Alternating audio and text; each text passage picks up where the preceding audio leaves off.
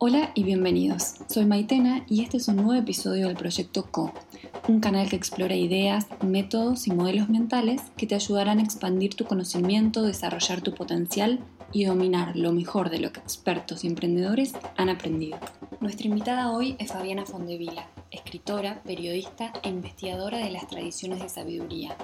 Es facilitadora de talleres de autotransformación cuya propuesta principal es pasar de la inspiración a la acción en todos los aspectos de la vida. En este podcast, Fabiana nos cuenta qué tiene para aportarnos esta crisis y cómo podemos entrenar la capacidad de resiliencia. Muy buenos días, Fabiana. Bueno, muchísimas gracias por compartir tus conocimientos y por este tiempo que les regalás a todos, nos regalás en este momento tan particular. Gracias y bienvenida. Buen día y muchas gracias a Efecto Colibrí por convocarme para participar de este podcast. Es un placer. Para empezar, nos gustaría preguntarte cómo ves esta crisis, este momento tan desafiante que nos toca vivir como humanidad.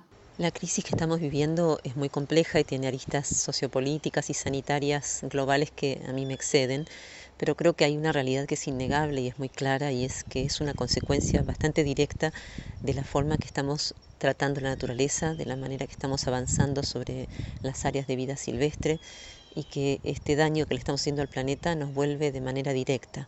Esta creo que es la lección más urgente que tenemos que aprender y ojalá esta situación tan difícil nos esté ayudando a entenderla a todos. ¿Cuáles son las oportunidades que trae esta crisis? Creo que la oportunidad es enorme. Por un lado, hay una oportunidad a nivel global como humanidad que tiene que ver con lo que decía antes de reflexionar acerca de las conductas que estamos teniendo con la naturaleza, con, los demás, con las demás especies y empezar a actuar de manera más ecuánime, más responsable, más consciente y más amorosa eh, no teniendo que avanzar a lo loco como veníamos haciéndolo. Eh, y a nivel personal creo que hay, múltiples oportunidades. Por un lado, darnos cuenta que nuestras vidas están llenas de actividades y artilugios y objetos accesorios que no necesitamos, que podemos vivir vidas más sencillas, eh, cumpliendo con ciertas necesidades básicas. Esas necesidades básicas incluyen el descanso y el silencio, cosa que tenemos poco habitualmente. Eh, y también la necesidad del contacto físico, cotidiano, físico, amoroso, afectivo con nuestra gente, que hoy para muchos está limitada. El recordar lo importante que es eso me parece que va a ser muy importante cuando salgamos de esto.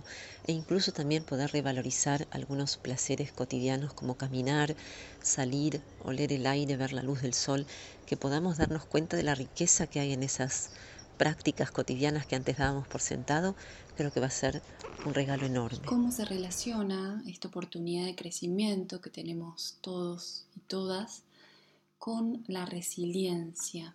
Y en este sentido, ¿qué es para vos la resiliencia y por qué es importante tenerla o ejercitarla en estos momentos de crisis y en la vida en general? La resiliencia es la capacidad de recuperarnos de situaciones difíciles que nos ponen a prueba y tiene mucho que ver con el concepto de la plasticidad, de la flexibilidad, de poder movernos así como juncos en el, en el agua, con el viento, ¿no?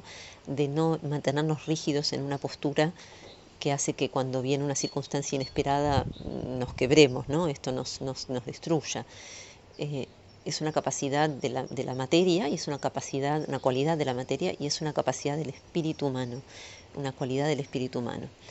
Em, es muy importante cultivar la resiliencia y saber que la tenemos justamente para poder hacer frente a la vida que no es otra cosa que impermanencia y cambio todo el tiempo. En estos momentos estamos sintiendo la, lo extremo de la impermanencia, pero la realidad es que todo el tiempo es impermanente y que tenemos un control relativo sobre las cosas que nos pasan como humanidad y como individuos. Entonces poder eh, cultivar esta cualidad de adaptarme a las distintas circunstancias que voy viviendo, sabiendo que puedo hacer pie en un lugar que no es eh, que no está sujeto a los vaivenes y eso es esa es la dimensión espiritual eso es lo que cada algunos consideran el alma el espíritu el corazón cada uno lo llama de maneras distintas pero estamos hablando de esa parte nuestra que es eterna que es el ser y donde podemos pararnos y donde podemos ir a buscar fuerzas cuando afuera está tormentoso, está difícil, eh, los cambios quizás no son los que yo, no son cambios placenteros o que yo elegí. Eh, no obstante, sabiendo que tengo donde hacer pie, voy a poder ir, ir, siguiendo o permitiendo que la corriente pase a mi alrededor o, me, lleve incluso por momentos en andas, sabiendo que voy a poder volver a hacer pie, que tengo donde pisar.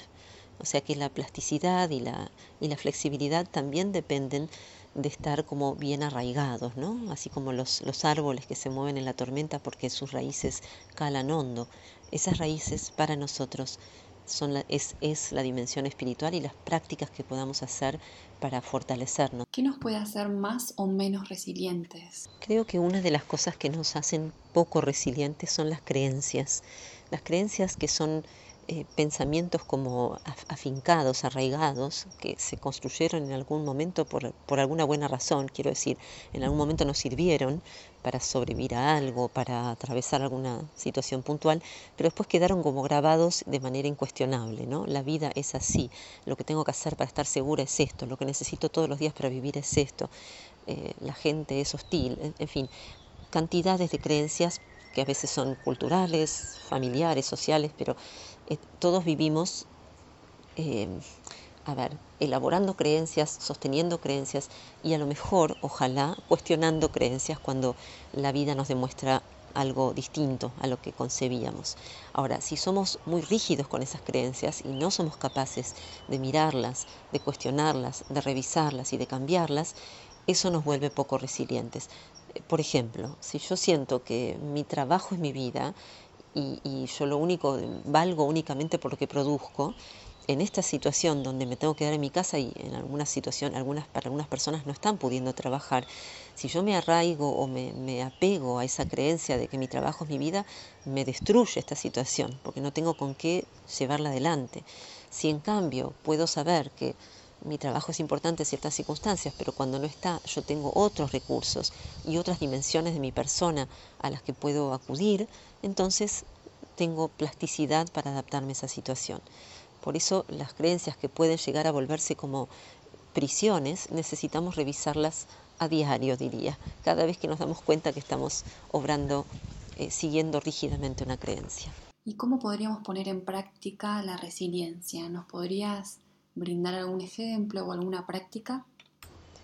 Una forma de nutrir la resiliencia es recordar todas las veces que ya superamos situaciones difíciles en el pasado y cómo pudimos volver a recuperar la alegría, la sonrisa, la energía. Recordar esto en momentos difíciles es importante porque a veces cuando está todo muy incierto y muy oscuro no vemos esa luz al final del túnel. Entonces nuestro, nuestro recuerdo de momentos similares puede ayudar. Otra cosa que ayuda es poder ver qué es lo que alimenta la fuente para cada uno. La fuente esta que, de la que hablábamos antes, ¿no? El alma, el ser.